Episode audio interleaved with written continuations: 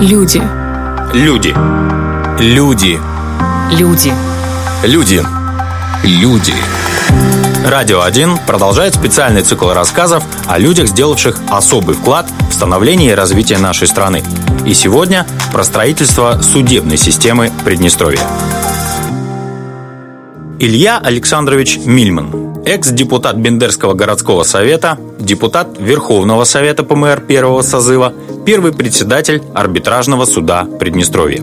Человек, которого с полным на то основанием можно включать в список отцов-основателей республики. Илья Александрович родился в Бендерах в 1946 году. Здесь же прошли его детство и юность. Здесь же, в Бендерах, Илья Мильман начинал свою трудовую биографию. Работать начал рано – после 9 класса. Вечером учился, а днем трудился на мебельной фабрике учеником электрика. Чуть позже перевелся на Бендерский завод электроаппаратура. И где-то в это время у вчерашнего еще школьника появляется цель получить высшее образование. И не где-нибудь, а в престижнейшем московском МГИМО. К такому решению Илью Мильмана подтолкнул старший товарищ. Вот я помню, он на сверлильном станке работал. Вот у него сверлильный станок и бумажка на нем. Очередные 10 или 15 немецких слов, которые он учил. Вот он меня немножко заразил этим. Ну, а для этого стаж нужен был. Вот, поэтому я этот стаж честно зарабатывал. Но с поступлением туда не сложилось, хотя у меня до сих пор лежит рекомендация бюро ЦК Комсомола Молдавии туда туда строго по направлениям было, партийным, комсомольским. Далее молодого абитуриента ждал призыв и армия. Илью Мильмана распределяют на Дальний Восток, но после дембеля он возвращается в родные Бендеры и на прежнюю работу, на завод электроаппаратура. Трудится на разных рабочих должностях, но мысль о высшем образовании молодого человека не отпускает. И, наконец, в 1969 году Илья Мильман поступает на вышку. Но не в Москву, а в Кишинев, на юридический факультет. Что характерно, работу на заводе не бросает и на третьем году обучения становится заводским юрисконсультом. На этой должности Илья Мильман проработает долгих 18 лет, а сфера деятельности юриста на любом советском производстве была очень обширной. Во-первых, это защита законных интересов предприятия, защита законных прав и интересов его работников, если обобщенно. Значит, э, для этого, в принципе, у него э, он контролирует и ведет договорно-правовую работу. А я вам скажу, у предприятий по советским временам э, была очень сложная цепочка обеспечения материалами – очень сложная цепочка сбыта продукции. Это все делалось по распределению союзных органов Госплана и Госснаба. Мне помогало, что я на заводе вырос. От пацана и до юриста. Я там работал, там работал. Ну, вы знаете, э, не все можно узнать официально. Надо иногда руками пощупать значит, ту или иную детальку, чтобы знать, откуда она растет и какие в ней потенциально сюрпризы могут быть заложены. В конце 80-х наступили неспокойные времена. Перестройка разбудила интерес к самоуправлению в республиках Союза, ну а с ним и националистические движения. И Молдавия была в числе первых. Здесь активизировался так называемый Народный фронт – под вывеской вполне понятных и благих целей развития молдавской идентичности продвигались гораздо более опасные явления – языковая и этническая дискриминация, ксенофобия, национализм. Начиная с 88 где-то года вот э, начала подниматься волна вот эта, пена вот эта начала подниматься. И не только в Кишиневе. Она и Бендеры затрагивала. Правда, на начальном этапе в достаточно деликатных э, таких формах. Вот было у нас общество Ватра, изучали традиции, язык, нет вопросов. В Кишиневе это приняло сразу более жесткие формы. Против националистов поднялся рабочий класс. Сначала проводились митинги, к партийному руководству отправлялись делегации, ну а после анонсирования дискриминационного языкового законопроекта о введении молдавского языка как единственного и на латинской графике, по всей республике на предприятиях началась забастовка. Самоорганизовался Объединенный совет трудовых коллективов, орган, координирующий стачку. В Бендерах эти функции исполнял рабочий комитет. Одним из активных членов комитета становится и Илья Мильман. Состояние отнюдь не эйфории было в этот период. Отнюдь. Почему? И, на, во время забастовки, когда мы решение это принимали, вы извините, но у нас был вполне советский менталитет. Сказал бы мне кто-то несколько, за несколько лет до этого, что я буду организовывать забастовку, ну вы извините, я бы в морду плюнул. Ну, это не укладывалось.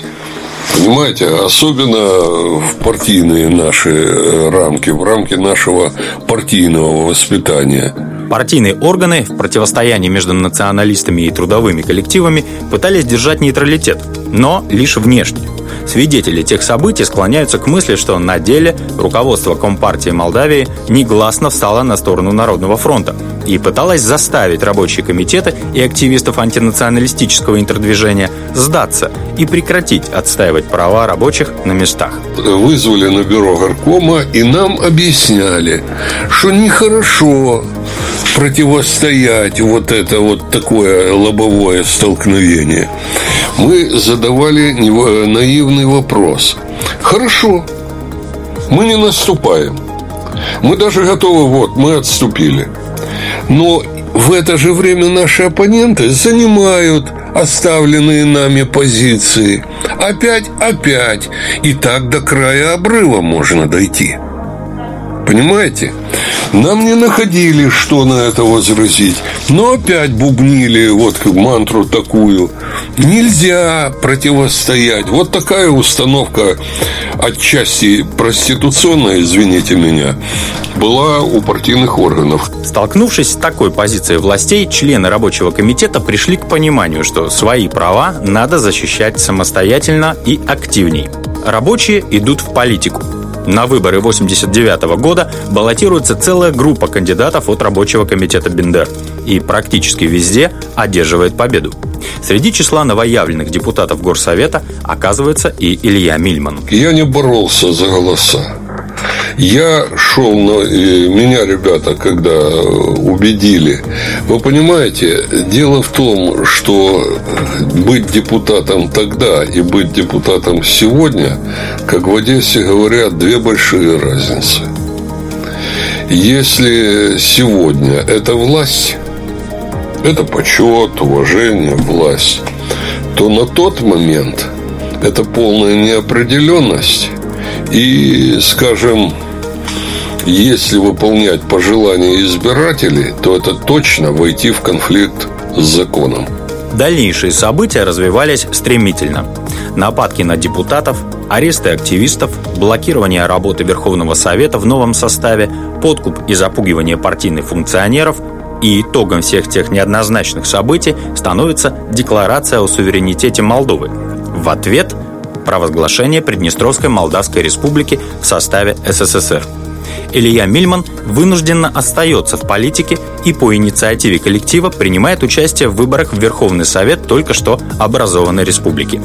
На округе Илья Александрович оказался единственным кандидатом и, предсказуемо, летом 91 года был задержан молдавской полицией.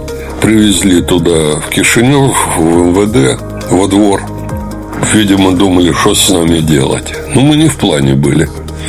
Вот. Потом э, выпустили, причем, может быть, вам машину, мы говорим, не, не, спасибо, мы сами. Мы вышли рядом с МВД вокзал, такси Бендера. Приезжаю возле рабочего комитета толпа, смотрю, там свободу депутатам. Я подхожу и вычеркиваю. На меня там народ. Ты что, гад, делаешь? Я говорю, имею право, себя вычеркиваю. Том же 91 году Илье Мильману предлагают возглавить арбитражный суд. По сути, это означало создание института как такового. На весь Верховный Совет первого созыва всего четыре человека с высшим юридическим образованием, и у трех из них уже были свои направления работы – университет, прокуратура, комитет по законодательству. В сентябре 1991 года на сессии подошел ко мне Анатолий Константинович Беличенко, который из жизни ушел, к сожалению, недавно. Вот, гендиректор Рыбницкого металлургического и говорит, Илья, надо арбитражный суд создавать. Я о нем понятия не имел не было арбитражных судов. Только-только было принято летом 91-го закон о высшем арбитражном суде СССР, Союз же еще был, и порядок рассмотрения дел в высшем арбитражном суде. Два закона.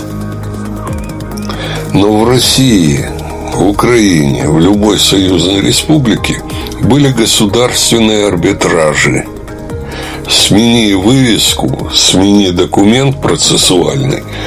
Кадры есть. Техника, все есть. У нас ничего нет, потому что такого в регионе не было. Был только в Кишиневе государственный арбитраж Молдавская ССР. Кадры для нового суда набирались предприятий из числа таких же, как и Илья Мильман, юрисконсультов – Именно эта категория правовых специалистов была наиболее опытна в делах, которыми занимается арбитражный суд. Потому что э, арбитражный суд – это экономический суд. И он рассматривает прежде всего споры между юридическими лицами, то есть предприятиями и организациями. Кто изнутри знает, юрист, юрисконсульт. Другое скажите, что нам пришлось, и это не в один день дается, с бумажкой о назначении она не приходит. Мы психологически не готовы были, чтобы судить. Мы э, десятилетиями, годами работали по ту сторону стола. Когда мы, как э, на кумира, смотрим на государственного арбитра, дяденька, а что вы скажете? Понимаете? Нам психологически надо было становиться судьями.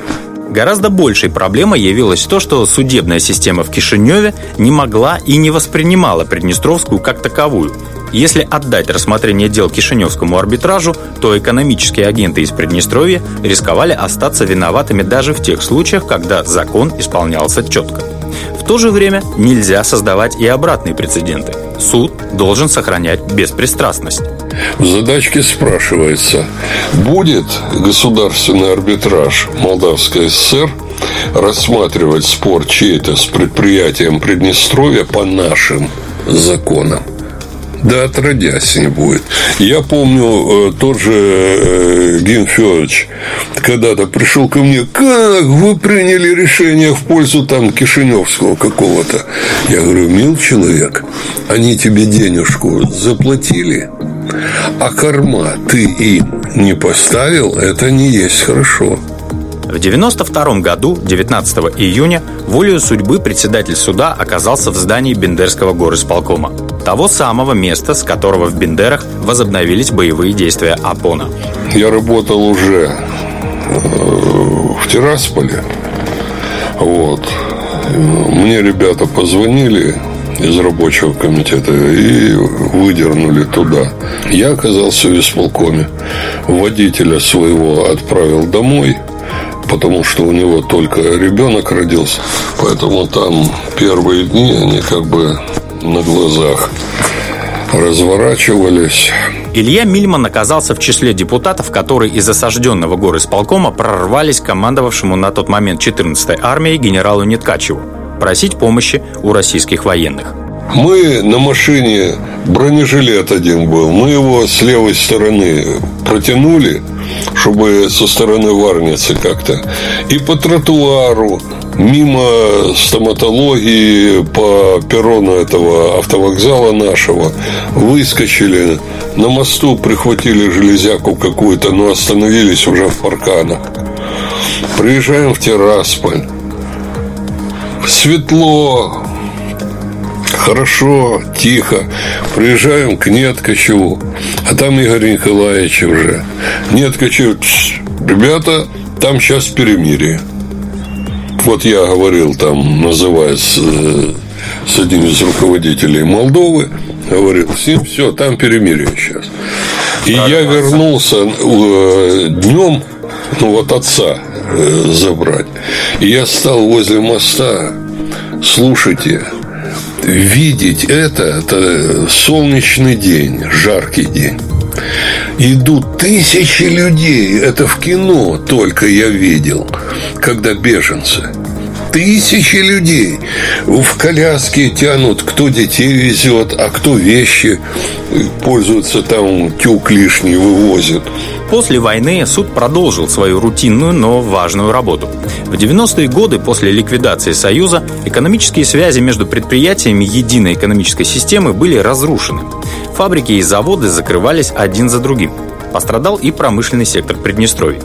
По словам Ильи Мильмана, рассматривать дела о банкротстве предприятий было сложнее всего. В первую очередь, морально. Рыбницкий РЦК, цементный. Если мне память не изменяет, у него было 14 миллионов долларов долгов. И государство предлагало его к продаже за 1 рубль. Ну, при условии погашения долгов. Началось банкротство, процедура. В это время находится инвестор, который готов взять его, но э, без этой процедуры. Вот мы сели и за что зацепились? Закон наш о банкротстве был насквозь дырявый, плохой. Ну, было прописано, что ежели там, ну, переводя на обычный язык, ежели ситуация возникает, которая не прописана в законе, руководство арбитражно-процессуальным кодексом. Ага, раз так, мы приостановили производство по делу. За это время долги были частично погашены, частично заключены соглашения о пролонгации там этих долгов. Короче говоря, претензий нет. И еще государство получило 1 миллион сверх. По прошествии сложнейших 90-х Илья Мильман продолжил руководить арбитражем и занимал почетный пост председателя до 2011 года, пока не достиг предельного возраста для этой должности – 65 лет. После ухода из суда Илья Александрович был приглашен преподавать в ПГУ и возглавить восстановленный юридический факультет. Ну а на вопрос, повторил бы свой путь заново, вернись на 30 лет назад – Илья Александрович Мильман отвечает, что выбирал не он. Так распорядилась судьба. Если говорить о выборе, да у меня его не было выбора ни в одном, ни в другом, ни в третьем случае. Не было выбора. Меня и к тому, и к другому подвинула ситуация и люди. Там не было моего выбора было мое согласие на тот выбор, который в отношении меня сделали те или иные люди. Люди